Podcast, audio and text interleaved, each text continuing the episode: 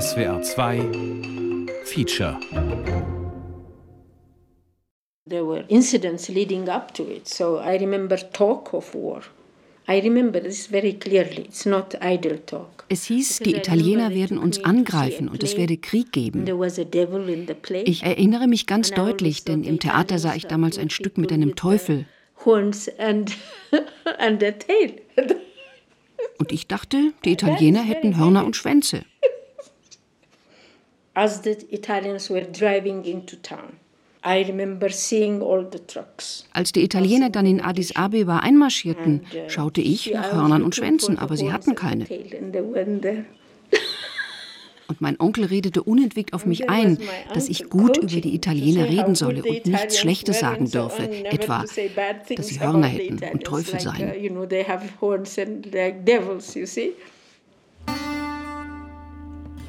Ich schaute nach Hörnern und Schwänzen, aber sie hatten keine der Abessinienkrieg und die italienischen Kriegsverbrechen im Faschismus. Feature von Roman Herzog.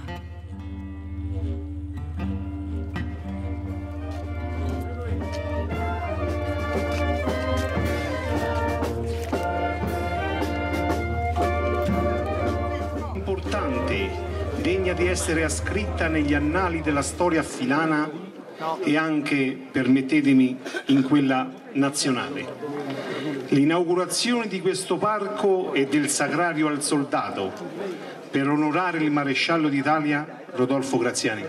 A viele. 11. August 2012. consente di compiere un atto di giustizia nei confronti di un figlio celeberrimo di Affile. Ercole Viri, der Bürgermeister der Kleinstadt in der Region Latium, weiht voller Stolz ein Mausoleum ein für einen Nationalhelden, Rodolfo Graziani, in Affile geboren.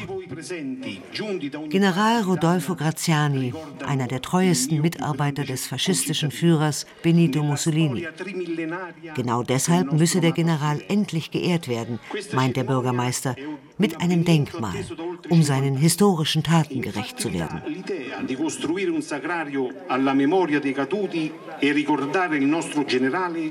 nella montagna sacra di Affile, qui, a Radimonte, General Rodolfo Graziani, hauptverantwortlich für zwei Genozide, verübt während des italienischen Faschismus in Libyen und in Äthiopien.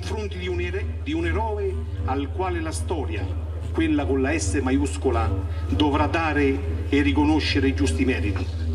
Der italienische Historiker Filippo Focardi Experte für italienische Kriegsverbrechen. Se uno dall'esterno guarda la situazione italiana, eh, dice ma com'è possibile questo? No? È stato inaugurato questo mausoleo con la scritta onore, patria a uno dei principali criminali di guerra del secolo, non solo italiano, ma diciamo di tutto il mondo. No? Betrachtet man die Ereignisse in Italien von außen, fragt man sich, wie ist so etwas möglich? Da wird ein Mausoleum eingeweiht mit der Inschrift Ehre und Vaterland für einen der größten Kriegsverbrecher aller Zeiten, nicht nur Italiens, sondern der ganzen Welt. Ein Skandal, überall, nur nicht in Italien. Ein paar Proteste gab es, aber nur weil öffentliche Gelder verschwendet wurden. Wir sind in der Krise und die Gemeinde baut Graziani ein Denkmal für 150.000 Euro? Niemand hat darauf hingewiesen, wie politisch gravierend es ist, dem Kriegsverbrecher Graziani ein Denkmal zu errichten. Wir dürfen nicht vergessen, dass das verklärte Selbstbild vom guten Italiener von den linken Antifaschisten und den rechten Faschisten gemeinsam geschaffen wurde. Auch die Antifaschisten haben daran mitgewirkt, weil sie die Verdienste der Resistenza hervorgehoben haben, statt die Verantwortung für die Kriegsverbrechen zu übernehmen.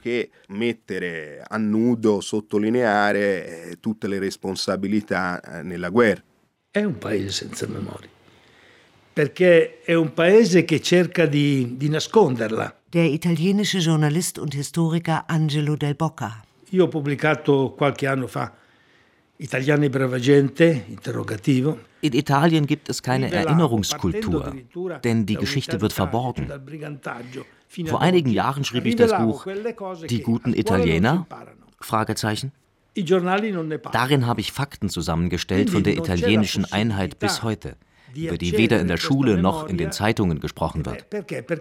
Warum wird der Zugang zu dieser Geschichte verwehrt? Weil die Italiener immer meinen, sie seien bessere Menschen, toleranter als andere, großzügiger. Wir sind in Äthiopien einmarschiert und haben über 300.000 Menschen ermordet. Die offizielle Geschichtsschreibung spricht gleichwohl von einer zivilisatorischen Mission. Wir haben den Äthiopiern die Zivilisation gebracht und den Wohlstand, Krankenhäuser gebaut, Schulen und Straßen. Straßen haben wir gebaut, klar, damit unsere Panzer möglichst schnell vorankommen. Ansonsten haben wir gar nichts gebracht, außer dem Tod. Ma il resto abbiamo portato nulla, abbiamo portato la morte.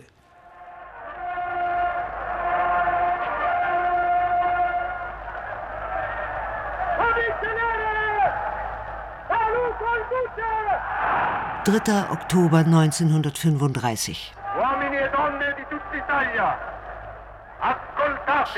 Der faschistische Führer Benito Mussolini spricht vor 20 Millionen Italienern.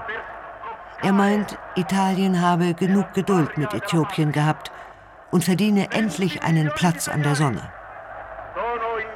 Mit dem Überfall auf das frühere Abessinien am Horn von Afrika beginnt Italien den ersten Angriffskrieg einer faschistischen Diktatur Europas. Äthiopien ist ein souveräner Staat, seit 1929 Mitglied im Völkerbund, dem Vorläufer der UNO, gegründet nach dem Ersten Weltkrieg, um künftige Kriege zu vermeiden. Gemeinsam mit Liberia ist Äthiopien das einzige Land Afrikas, das niemals kolonisiert wurde. Abbiamo pazientato 40 anni, ora basta!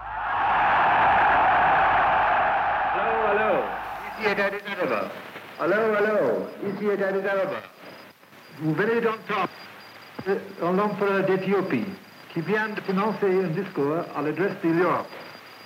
Au failli de l'année de miséricorde 1928, selon notre calendrier éthiopien, Drei Wochen vor dem Angriff richtet Äthiopiens Kaiser Haile Selassie einen Appell an die Weltöffentlichkeit, ausgestrahlt vom Sendegelände in Akaki bei Addis Abeba. Seit Monaten mobilisieren die Italiener Hunderttausende Soldaten und modernste Waffen an den Grenzen zu Somalia und Eritrea. Wenige Monate später wird das Sendegelände in Akaki von den Italienern umfunktioniert zu einem der größten Konzentrationslager auf äthiopischem Boden. Ein Lager, in dem vermeintliche Aufständische interniert werden, einschließlich Alten, Frauen und Kindern. Haile Selassie richtet sich an den Völkerbund und verlangt eine Untersuchungskommission über die klar erkennbaren Kriegsvorbereitungen.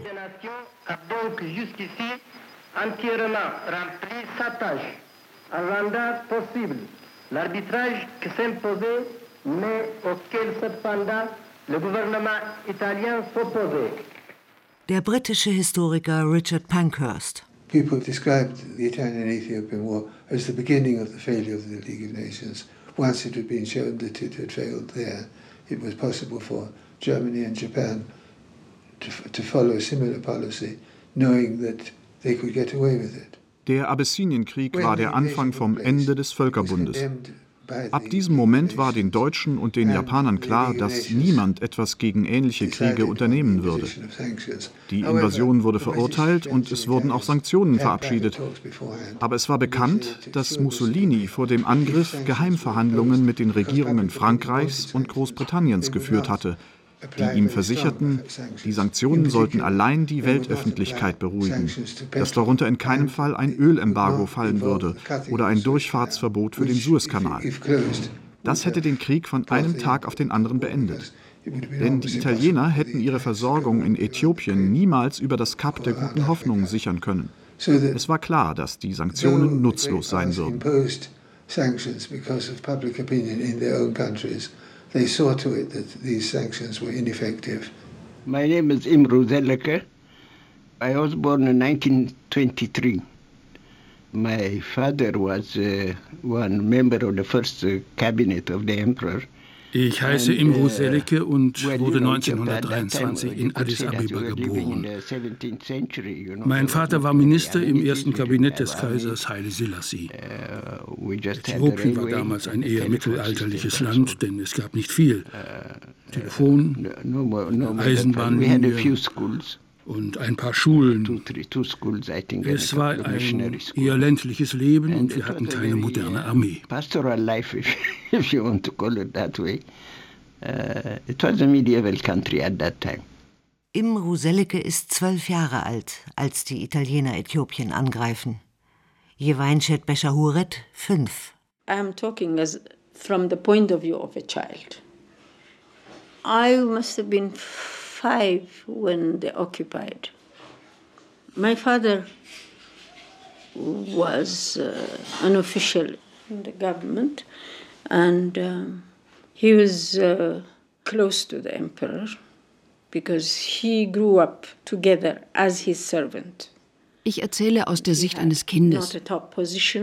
Als die Italiener Äthiopien besetzten, muss ich fünf Jahre alt gewesen sein. Mein Vater war Funktionär im Finanzministerium und eng mit dem Kaiser befreundet. Sie waren gemeinsam aufgewachsen. Es wurde vom Krieg gesprochen und alle bereiteten sich darauf vor. In den Häusern wurden spezielle luftgetrocknete Speisen für die Truppen vorbereitet. Und dann hieß es, mein Vater müsse in den Krieg ziehen. Der Historiker Wolfgang Schieder, Experte für italienische Zeitgeschichte und vergleichende Faschismusforschung. Außerdem ist daran noch zu erinnern, dass die Italiener ja schon 1896 einmal versucht hatten, Äthiopien zur Kolonie zu machen und dabei kläglich gescheitert sind. 1896 bei Ardo an einer vernichtenden Schlacht, wo sie verloren haben. Und diese Schmach, in Anführungszeichen, stand natürlich im Hintergrund, dass Mussolini auch das nun wieder rächen wollte. Er hat schon gedacht, dass das so eine Art Blitzkrieg wird, dass man, wenn man da mit vielen Soldaten und schweren Waffen hinkommt, das Regime schnell in die Knie zwingen kann. We were still a primitive army, you know. People thought that the Italians were going to win the war, you know. They didn't think very much. But the Italians had enormous preparation for, for this invasion. Alle Welt wusste, dass die Italiener gewinnen würden. Nur wir nicht. Uh, wir hatten eine primitive Armee gegen bestens ausgerüstete Italiener. 700 Panzer, glaube ich. 500 Flugzeuge, modernste Waffen. Und eine halbe Million Soldaten. Unsere Soldaten hatten keine Chance, auch wenn sie heroisch gekämpft haben. We could, we could think, but our people fought heroically uh, to the extent they could, but that was it.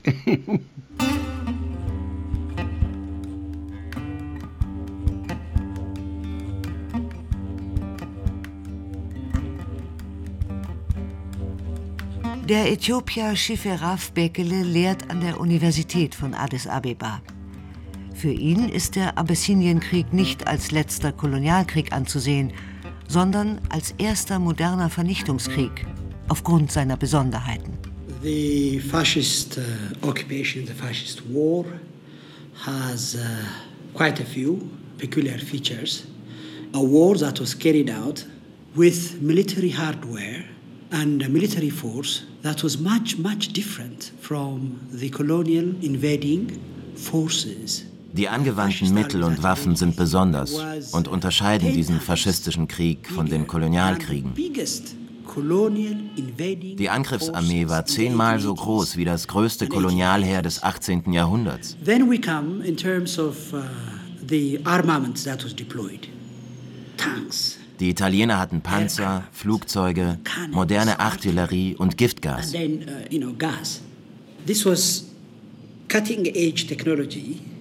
das war allerneueste Technik, eingesetzt gegen eine traditionelle Armee, die keinerlei Chance hatte. Vor allem nicht gegen die Flugzeuge und das Giftgas. Uh,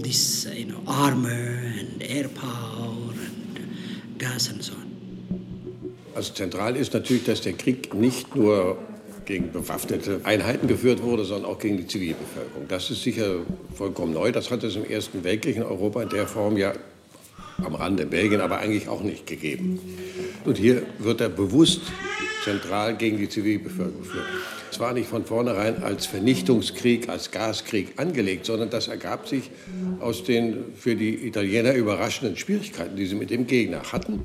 Dann allerdings haben sie sozusagen dieses Anführungszeichen moderne Konzept eines Vernichtungskriegs sehr rasch und sehr gründlich grausam entwickelt. Das ist gar keine Frage. Der Schweizer Historiker Aram Mattioli, Forschungsschwerpunkt Vernichtungskriege. Also das Besondere würde ich mal zunächst sagen, dass er jahrzehntelang in seiner wahren Bedeutung nicht oder nur am Rande erkannt worden ist in der internationalen Geschichtsschreibung die dieses Ereignis immer nur unter Vorgeschichte zum Zweiten Weltkrieg abgebucht hat und zu wenig genau gefragt hat, in welche Beziehung eben der Abessinienkrieg auch eine Vorbildwirkung für die spätere Kriegsführung der Wehrmacht hatte. Das zweite Element, äh, das man hier nennen muss, ist natürlich, dass der Abessinienkrieg, das ist vielleicht sogar das Wichtigste, der erste faschistische Vernichtungskrieg gewesen ist. Eben Krieg, der äh, nicht nur auf die Besiegung einer Armee ausgerichtet war, sondern auch eben also den Gegner vernichten wollte und das erklärt diesen massiven Einsatz von Massengewalt in diesem Ereignis. Also eben in vielen schon auf das Hinweis, was dann im Zweiten Weltkrieg durch die Deutschen dann natürlich potenziert, eben über Europa und seine Völker hinweggebrochen ist. Nicht nur der Vernichtungskrieg hatte eine Vorbildfunktion für die folgenden Kriege der Wehrmacht, es gab auch eine gemeinsame ideologische Losung in Italien und Deutschland. Neuer Lebensraum, im Falle Italiens nicht im Osten, sondern in Afrika. Dieser Lebensraum sollte mit dem neuen faschistischen Menschen bevölkert werden. Keine verrückte Idee, sondern ein präziser Plan der italienischen Faschisten, umgesetzt mit einer systematischen Propaganda. Es wird eine unglaubliche öffentliche Propaganda geführt mit allen Mitteln, sozusagen mit Mitteln der, auch dass sozusagen hier die Italiener das Volk ohne Raum seien, hier Siedlungsraum für Millionen Italiener kommen müsse, dass natürlich das auch eine minderwertige Rasse sei, dass die Italiener zur Herrschaft als Herrenrasse befähigt sind. Das wird auch, es gibt eine erotische Propaganda für, dass italienische Soldaten sich freiwillig melden. Es ist unglaublich, was da alles gibt, damit sozusagen sie dort, also steht ihnen frei, dort die Frauen zu gebrauchen. Das wird mit allen Mitteln betrieben und schon in der Vorbereitung, das beginnt schon vor dem Überfall, obwohl noch offiziell gar nichts bekannt ist, aber das wird schon eingesetzt. Das ist auch schon eine Form von Kriegführung, die natürlich dann im Zweiten Weltkrieg von den Deutschen und von den Japanern genauso betrieben worden ist. Das kann man schon vergleichen, also im Vorfeld schon, bevor es eigentlich losgeht. Dieser unbedingte Wille, Lebensraum für Millionen von Italienern zu erobern, und das Ganze im Sinne eines äh, verstädteten Siedlungskolonialismus äh, anzulegen. Und das bedeutet auch, dass man natürlich eben dieses zu erobernde Gebiet eben möglichst frei machen wollte von den Menschen, die dort schon lebten, also von den Abessinien und eben ganz äh, gewiss nicht eben also Rücksichten auf die zivile Bevölkerung genommen hat. Und äh, man sieht es dann bei den Gewaltformen, die zur Anwendung äh, gelangten. Also wenn man aus der Luft zum Beispiel eben also Viehherden angreift, äh, zum Teil auch eben mit Giftgas besprüht hat, dann bedeutet das, dass man eben der dort ansässigen Bevölkerung die Lebensgrundlagen entziehen will und eben geht dann in Richtung äh, Vernichtung. Have you seen the war crimes photographs? Let me show you. Der britische Historiker Richard Pankhurst zeigt Fotos der Kriegsverbrechen in Äthiopien, gesammelt von seiner Mutter Sylvia. Sylvia Pankhurst war Begründerin der feministischen und antikolonialen Bewegung in Großbritannien in den 1930er Jahren. Yes, these are war crimes photographs of execution of Ethiopian patriots and others without trial taken by the fascists themselves. This is leading personality in Leicester, Hailo Kabada. These are unknown people. Während der faschistischen Besatzung in Äthiopien gab Sylvia Pankhurst eine Zeitschrift heraus, um der Lügenpropaganda des italienischen Regimes zu begegnen. Auch diese Fotos hat sie veröffentlicht, kurz nach dem Krieg. Es sind schreckliche Bilder. Massenexekutionen, lange Galgenreihen und Massengräber, abgehackte Hände, verbrannte Körper, abgeschlagene Köpfe auf Lanzen gesteckt an den Straßenrändern oder serviert auf silbernen Tabletts von grinsenden italienischen Soldaten. Diese Fotos beweisen, dass es Kriegsverbrechen gegeben hat, sagt Richard Pankhurst, aber nicht einer der Verantwortlichen wurde zur Rechenschaft gezogen.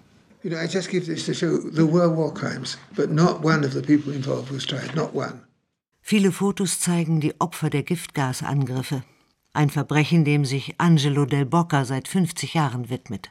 Durante la prima guerra mondiale tutti usavano i gas, con alcune centinaia di migliaia di morti per gas.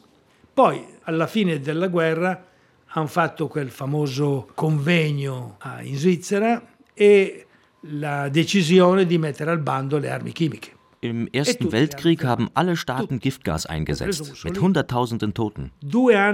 Danach wurde das Genfer Protokoll unterzeichnet, das den Einsatz von Giftgas ächtete. Alle haben das Protokoll e unterzeichnet, auch Mussolini. Aber zwei Jahre später setzten die Spanier bereits Giftgas in Marokko ein, gegen die Befreiungsbewegung von Abdel Krim. Und 1928 haben wir es zunächst in Libyen eingesetzt und dann von 1935 bis 1941 in Äthiopien in großem Umfang. Ich habe das mal zusammengerechnet. Über 500 Tonnen Giftgas wurden eingesetzt, insbesondere Senfgas. Alle nach Eritrea und Somalia verschifften Bestände wurden aufgebraucht. Trasferito in Eritrea, praticamente l'abbiamo usato quasi tutto. Also es ist so, dass man natürlich mit dieser Möglichkeit durchaus äh, gerechnet hat und entsprechende Bestände eben aus Italien nach Äthiopien verlegt hat, dass auch die italienische Armee eben also Tests in Italien selber durchführte. Es ist aber so, dass äh, der Giftgaseinsatz im Moment beginnt, als die italienischen Truppen in der Nordfront zum Stehen kamen und sich ein Stellungskrieg abzeichnet. Und diesen Moment, als auch eben, äh, die italienische Führung befürchtet haben, dass es zu einer Niederlage kommen könnte, in diesem Moment wird eben auf Giftgas, auf Iperit äh, zurückgegriffen und das dann eben auch massiv eingesetzt. Die hatten keine Schutzvorrichtung, keine Gasmasken. Die kannten äh, die Wirkungsweisen viel zu wenig. Und es gibt auch entsprechende Schilderungen von äthiopischen Kommandeuren, was das eben bedeutet hat, als sie zum ersten Mal mit diesen Dingen in Kontakt kamen. Ora Rassimiru mi ha raccontato Ras Imiru hat mir 1965 vom ersten Giftgasangriff berichtet. Mussolini hatte befohlen, den Oberbefehlshaber der äthiopischen Armee am Fluss Takasee zu blockieren und ein Flächenbombardement angeordnet. Als Ras Imiru mit seinen 10.000 Soldaten den Fluss überqueren wollte, verätzten sich alle die Augen, die Hände und andere Körperteile. Es war ein furchterregendes Schauspiel. Ich selbst bin nur knapp dem Tod entkommen. Es war am 23. Dezember morgens. Wir überquerten gerade den Takase, als am Himmel Flugzeuge auftauchten, was uns zunächst nicht weiter beunruhigte, denn wir hatten uns mittlerweile an die Bombardements gewöhnt. An diesem Morgen warfen die Italiener allerdings keine gewöhnlichen Bomben ab, sondern merkwürdige Fässer, die kurz vor dem Boden zerbarsten und eine farblose Flüssigkeit verbreiteten. Bevor mir klar wurde, was geschehen war, waren bereits Hunderte meiner Soldaten von der merkwürdigen Flüssigkeit getroffen und schrien vor Schmerz, während sich ihre Füße, Hände und Gesichter mit Blasen überhäuften. Andere, die Flusswasser getrunken hatten, krümmten sich in stundenlanger Agonie. Meine Unteroffiziere umringten mich und fragten, was sie tun sollten. Ich war völlig benommen und wusste keinen Rat. Wie sollten wir gegen diesen todbringenden Regen kämpfen? Allora lui spaventato lui stesso, telefona all'imperatore e gli dice qui per la prima volta hanno lanciato non delle bombe. Also nimmt Ras Imiru per Funk Verbindung mit dem Kaiser auf und sagt, Sie haben keine gewöhnlichen Bomben eingesetzt, sondern zum ersten Mal Bomben, die uns alle treffen. E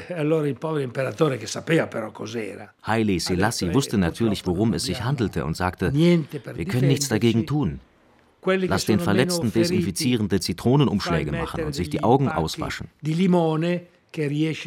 Ein so gut gemeinter wie hilfloser Rat. Das ist vor allem Iperitgas gewesen. Das ist ein Nervengas, das eben besonders heimtückisch ist, weil äh, es eben auch so eingesetzt werden kann, dass dann eben Leute in verseuchte Gebiete reinmarschieren. Die Abyssiner in dieser Zeit häufig barfuß und eben das Gift über den Hautkontakt eben wirkt. Und das ist natürlich dann relativ systematisch und methodisch auch gemacht worden. Übrigens auch etwas, das in Italien lange Zeit bestritten wurde, selbst von ehemaligen Soldaten, die eben in Abessinien gekämpft haben, wie Indro Montanelli, der gesagt hat, ja, er hätte nie eben bemerkt, dass da Giftgas eingesetzt wurde. Und das ging noch so bis Mitte der 90er Jahre. Il ministro della difesa, il generale Corcione, del 96, è andato in Parlamento e ha detto abbiamo fatto delle ricerche negli archivi militari e abbiamo rilevato che in realtà la guerra in Abissinia è stata una guerra fatta in modo in maniera preponderante con le armi chimiche. Verteidigungsminister Concione berichtete 1996 im Parlament, wir haben im Militärarchiv nachgeprüft und ich muss gestehen, der Abessinienkrieg wurde vor allem mit chemischen Kampfstoffen geführt. Angelo del Bocca hat also recht. Außerdem hat er in unseren Archiven geforscht. Ich habe mir das nicht ausgedacht, wie Indro Montanelli behauptete. Und der Verteidigungsminister legte seinem Bericht ein dreiseitiges Dokument bei, das überaus wichtig ist, von Feldmarschall Pietro Badoglio. Er berichtet, wie er in der Schlacht von Amba Aradam, einer der fünf entscheidenden Schlachten des Krieges, die gesamte Luftwaffe gegen die Truppen von Ras Mulugeta einsetzt und die flüchtenden Einheiten mit 60 Tonnen Senfgas bombardieren lässt. Schwarz auf weiß, unterzeichnet vom Feldmarschall Badoglio persönlich, nicht von irgendeinem Feldwebel.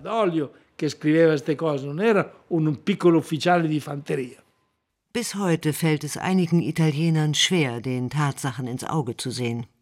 Eine Veröffentlichung des Verteidigungsministeriums aus dem Jahr 2012 widerspricht den Erklärungen des Verteidigungsministers Domenico Corcione von 1996 und behauptet, der Giftgaseinsatz sei für den Kriegsausgang irrelevant gewesen. Ecco, io pensavo che dopo la pubblicazione anche di Montanelli che ha chiesto scusa a me e ai suoi lettori, che per 30 anni gli aveva, in fondo aveva raccontato delle storie, Indro Montanelli entschuldigte sich öffentlich, denn er hatte 30 Jahre lang seine Leser an der Nase herumgeführt. Und ich dachte, jetzt gibt es endlich eine Debatte. Aber nein, am nächsten Tag völliges Schweigen. Was bedeutet das?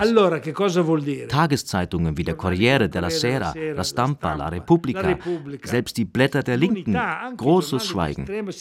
Sie sagten, Del Bocca hat recht, soll er sein Recht doch behalten. Das hat mich völlig aus der Fassung gebracht. Assolutamente niente.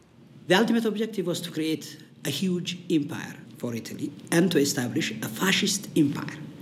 This fascist empire was supposed to be a replica of the Roman Empire. Oberstes Ziel war der Aufbau eines faschistischen Imperiums, angelehnt an das alte römische Imperium. Jenseits aller Rhetorik war dieses Imperium Mussolinis aber völlig anders. Darin war kein Platz für die Einheimischen. Vielmehr sollte im Imperium die italienische Landbevölkerung angesiedelt werden. Und Äthiopien war nur der erste Schritt zur Schaffung eines noch größeren Weltreiches. Denn Mussolini hatte in der Konkurrenz um die Vorherrschaft in Europa einen Endkampf im Auge, den Italien gewinnen sollte um dann die gesamte Welt zu unterwerfen. Es war die Idee eines tausendjährigen uh, Weltreiches, basierend auf den faschistischen Ideen. Und Äthiopien war nur der erste Schritt. Many of them were illiterate. I remember my mother saying she had a little carriage, horse-drawn cart. Viele waren Analphabeten. Meine Mutter hatte eine kleine Kutsche, mit der sie über Land fuhr. Eines Tages hatte sie eine Gruppe Soldaten gesehen, alle auf einem Haufen, den Blick auf einen Punkt fixiert. Sie hatten Briefe von zu Hause bekommen und ein Soldat las allen anderen die Briefe vor. Sie waren Analphabeten und ungemein abergläubisch, wie die äthiopischen Bauern. Alles andere also als römische Zivilisationsbringer. So you, you couldn't even think of them as uh, civilizing uh, Romans. You, see what I mean? Aber es gibt ganz tolle Reden von Mussolini, wo er das also ausdrücklich sagt, was er alles noch vorhat. Also entweder über Gibraltar nach äh, Französisch-Afrika stoßen oder über den Suezkanal, Nahen Osten, vielleicht bis Indien, sagt er einmal. Das, das sind genau dieselben Lebensraum-Utopien, die wir bei Hitler haben hat genau diese eigentümlichen, größenwahnsinnigen, ja im Grunde auch grauenhaften Utopien von einer Herrenmenschenrasse, davon spricht er sogar auch, auch im biologischen Sinne, die eben berufen sei, solch ein Imperium äh, zu begründen um, im Mittelmeerraum oder noch weiter bis Indien.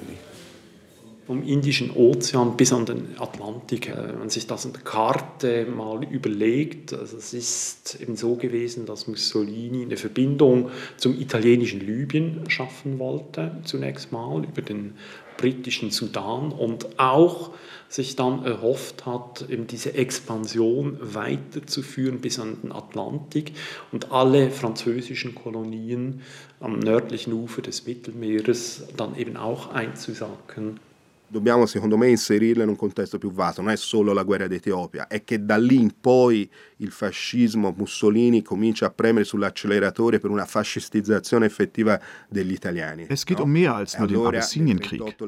Ab diesem Moment tritt Mussolini aufs Gaspedal, um eine vollständige Faschisierung der Italiener durchzuführen.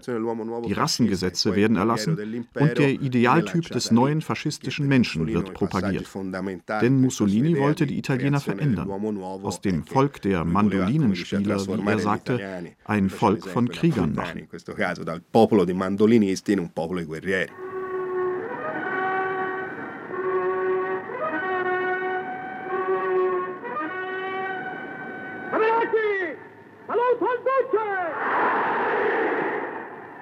Italiani e italiane in patria e nel mondo, ascoltate, l'Italia ha finalmente il suo impero. Nach sieben Monaten Krieg mit Hunderttausenden toten Äthiopiern marschiert Feldmarschall Pietro Badoglio am 5. Mai 1936 in Addis Abeba ein. Mussolini verkündet in Rom das Ende des Krieges und den Beginn des faschistischen Imperiums. Und er fragt sein Volk, ob es dessen würdig sei.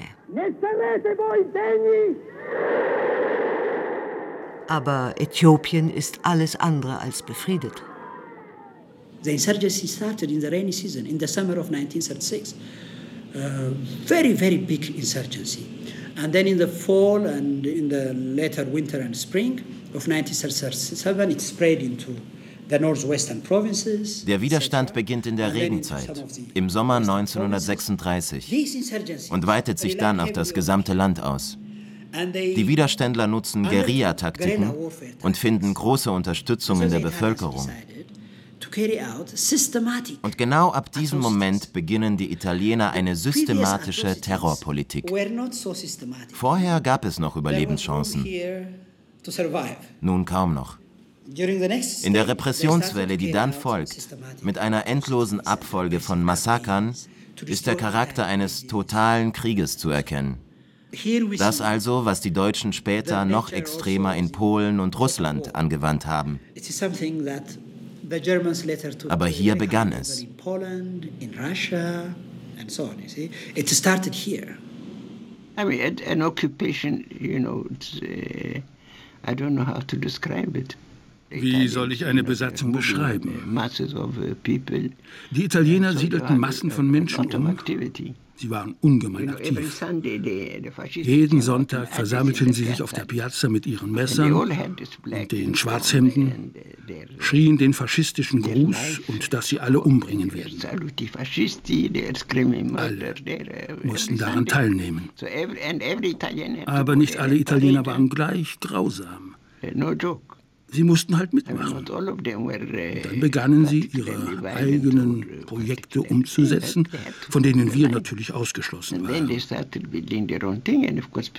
Sie führten eine Rassentrennung ein und wir hatten Angst, sie, egal womit, zu provozieren. The city was divided into Mercato Indigeno. In Addis Abeba wurde ein Stadtteil namens Mercato für die Einheimischen geschaffen. Es war nicht erlaubt, in die Stadtteile der Weißen zu gehen. Nur wenn du als Dienstkraft angestellt warst oder andere Arbeiten ausführen musstest, durftest du dich dort aufhalten. If you're working in the streets or wherever, you have to be there. So sah man also früh morgens lange Kolonnen von Schwarzen ins Zentrum gehen und abends wieder zurückkehren. Uh, also Die faschistische Besatzung basiert von Beginn an auf einer eigenständigen rassistischen Ideologie. Denn das faschistische Imperium fußt den Ideologen zufolge auf der rassischen Überlegenheit der Italiener. Schon 1935 werden in Äthiopien erste Rassengesetze verabschiedet. Sie verbieten den Äthiopiern Kinos zu besuchen, dieselben Straßen zu benutzen und vieles mehr. Diese Gesetze dienen dann den Rassengesetzen in Italien als Grundlage. Sie werden 1938 verabschiedet, im selben Jahr wie in Deutschland.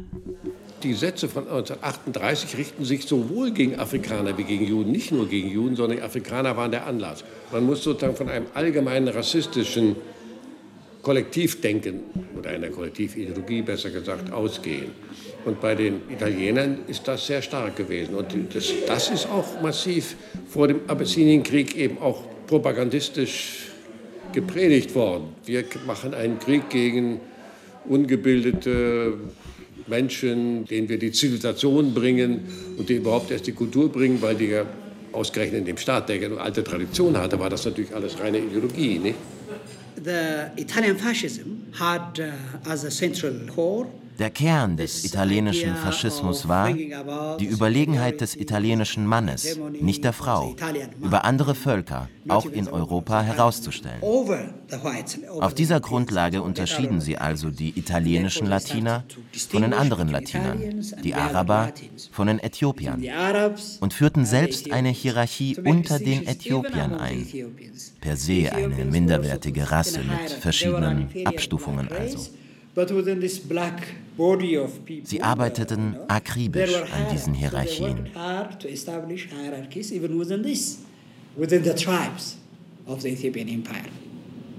Da gab es übrigens noch ein Sonderproblem, das spielte auch bei der Gesetzgebung eine Rolle.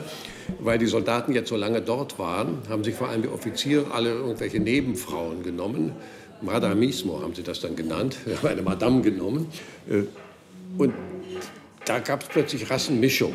Und für jeden Rassismus ist immer charakteristisch, dass Rassenmischung das Schlimmste ist, was es gibt.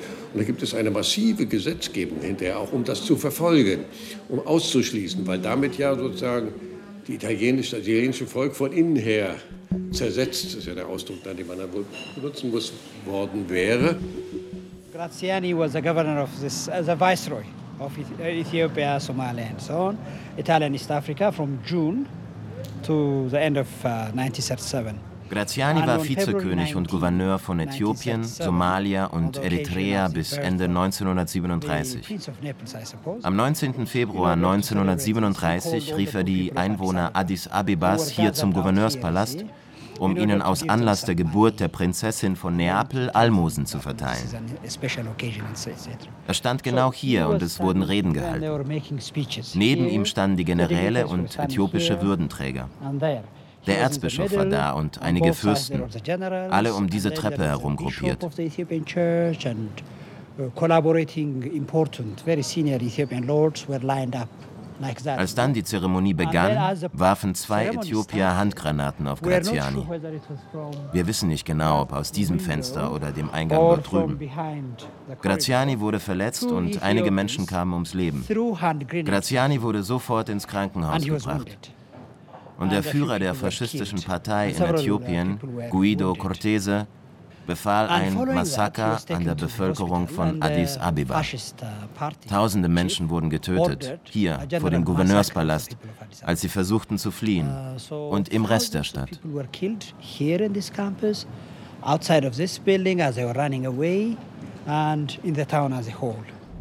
Nach dem missglückten Attentat auf Rodolfo Graziani, bei dem fünf Menschen sterben und 60 verletzt werden, vor allem unter den äthiopischen Kollaborateuren, beginnt eines der großen Verbrechen gegen die Menschlichkeit, das bis heute ungesühnt ist.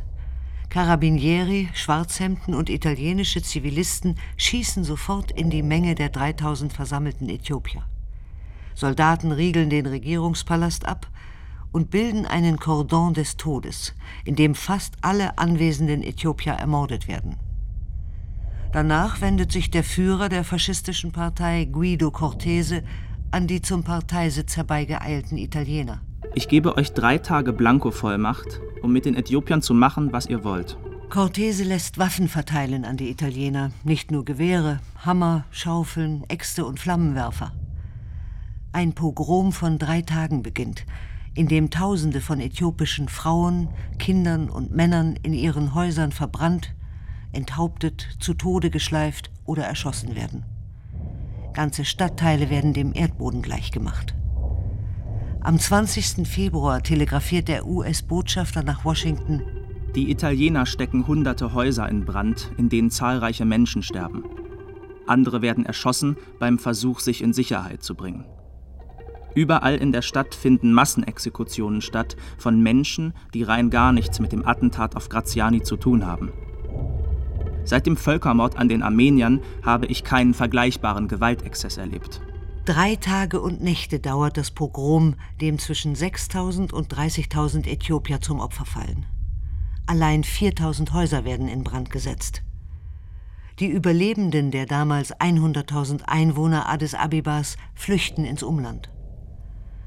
Am 22. Februar ist jegliche Spur äthiopischen Lebens in Addis Abeba ausgelöscht. Mekunin Dennecke schreibt in der Zeitschrift von Sylvia Pankhurst: Die Stadt gleicht einem Trümmerfeld. Überall Totenstille. Es gibt keine Märkte mehr, keinerlei Lebenszeichen. Die Bevölkerung wurde aufgefordert, Lebensmittel für die Italiener herbeizuschaffen. Niemand hat den Befehl befolgt. Addis Abeba ist eine Totenstadt. The day Graciani was uh, attacked, they came for my mother and uh, took her away. They, in fact, were not that kind to her because I saw them beating her up. Am Tag des Attentats auf Graziani haben sie uns abgeholt und waren nicht gerade freundlich. Ich erinnere mich genau, dass sie meine Mutter schlugen. Ich durfte meine Puppe mitnehmen. Auch mein Bruder durfte etwas mitnehmen. Dann führten sie uns ab, vorbei am Regierungspalast, zum Haus von Dasmachi Latibalu, einem Funktionär des Kaisers. In dessen Villa brachten sie nun Gefangene unter. Und dort sah ich sehr viel Blut und Gewalt. Viele Menschen wurden erschossen. Ich sah das Herz eines Mannes durch sein Hemd bersten.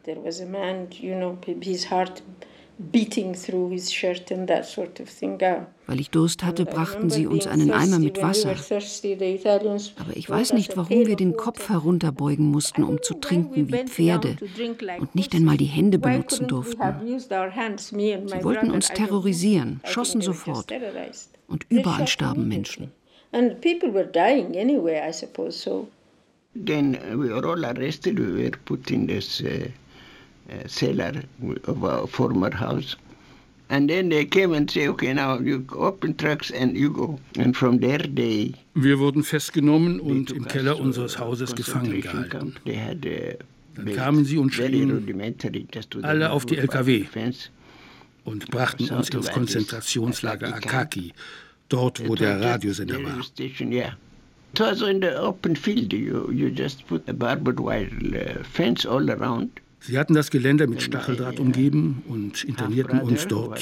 Meinen älteren Bruder, er hat in Frankreich studiert und war Ingenieur. Meine Mutter, meine beiden großen Schwestern und auch die Kleine.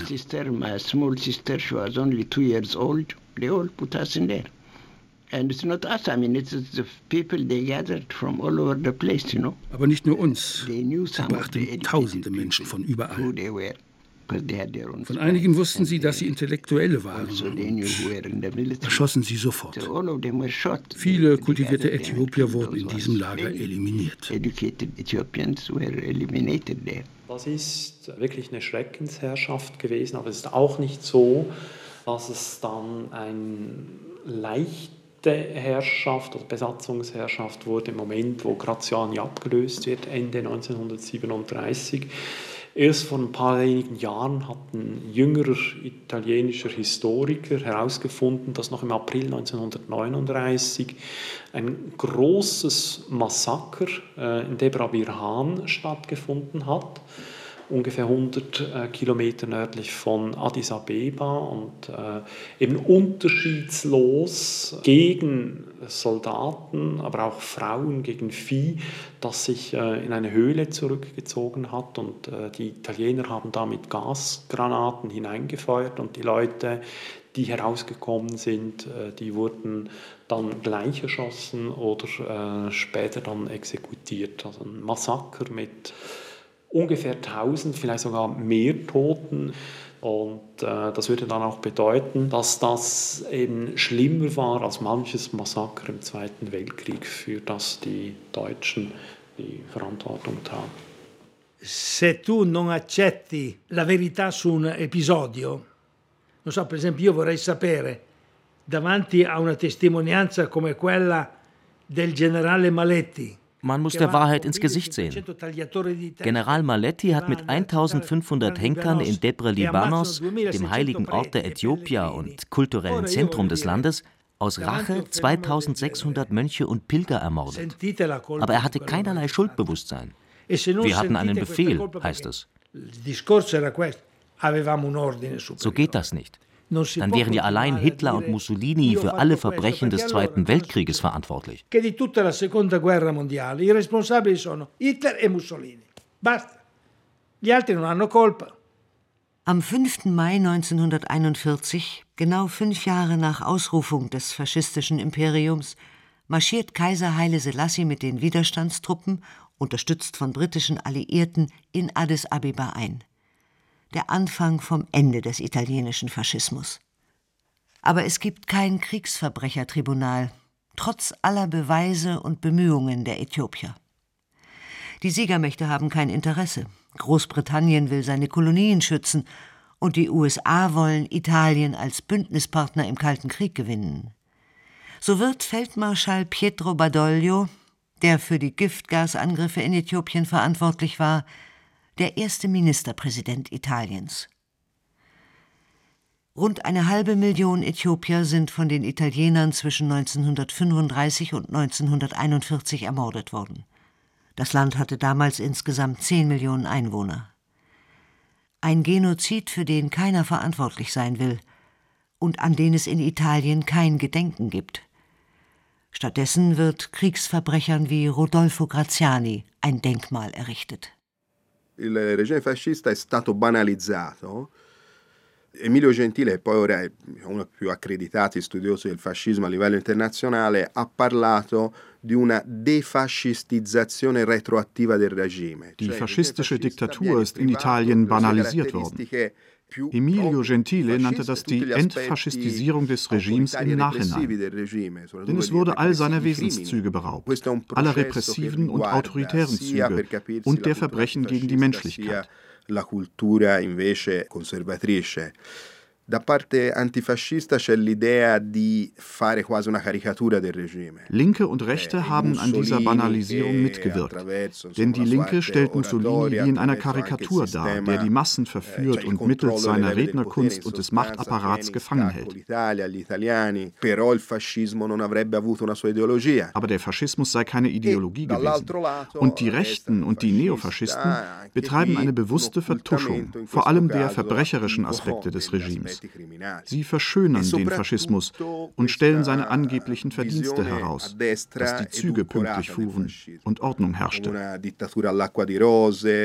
In den 90er Jahren setzte sich diese Entfaschistisierung im Nachhinein dann vollkommen durch. Questo aspetto della defascistizzazione retroattiva è diventato dirompente nell'Italia degli anni 90. In fast allen Ländern Europas erstarken seit Jahren die rechtsradikalen Parteien die Leugner und Verherrlicher der Verbrechen der Nazis und der Faschisten. Gibt es einen Zusammenhang mit der Nichtaufarbeitung der Vergangenheit in Italien im Gegensatz zu Deutschland? Darüber denkt man natürlich dauernd nach, aber das geht ja alles nicht so richtig auf. Gut, Sie können mal zunächst mal feststellen, bei uns sind die rechtsradikalen Parteien noch nie über 5% bekommen. Also könnte man sagen, weil wir die Vergangenheit aufgearbeitet haben, kommen die nicht hoch. Zum Teil ist das sicherlich richtig. Warum sind die aber gerade in Frankreich so stark? In Frankreich hat die Aufarbeitung auch relativ spät begonnen, aber sie ist dort deutlich sichtbarer als in Italien. Aber dort sind die Rechtsradikalen stark.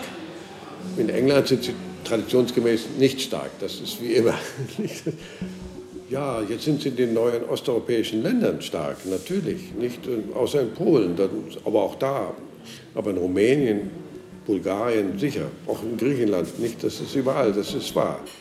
Also wenn man eben Aufarbeitung nicht oder nur teilweise vornimmt, dann fehlt ja auch das kritische Bewusstsein gegenüber dem, was eben Faschismus historisch bedeutet hat.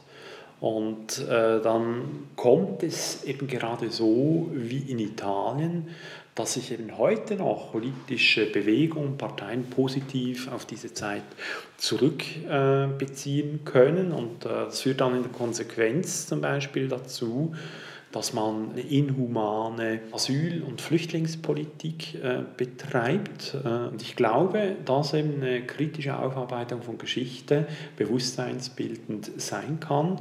Da muss man also nationalspezifisch äh, mal unterscheiden. Ungarn zum Beispiel oder eben Berlusconi, also da kann man dann äh, wirklich Befürchtungen in diese Richtung eben also haben. Aber ich glaube, das sind dann häufig auch nationale Versäumnisse, nicht äh, europaweite. Un paese, una nazione ha una sua storia che si documenta attraverso le operazioni quotidiane. Die Geschichte jedes Landes wird im alltäglichen Verhalten deutlich. Als Historiker und Italiener muss ich sagen, dass wir seit dem Zweiten Weltkrieg keine gute, sondern überall eine klägliche Figur abgeben. Selbstverständlich ist es schwerwiegend zu sagen, Italien sei heute noch faschistisch. Dem Faschismus sind aber einige Wesenszüge eigen und die finden sich bis heute. Denn die Italiener haben viele Wesenszüge des Faschismus bewahrt. Das muss man ehrlicherweise zugeben.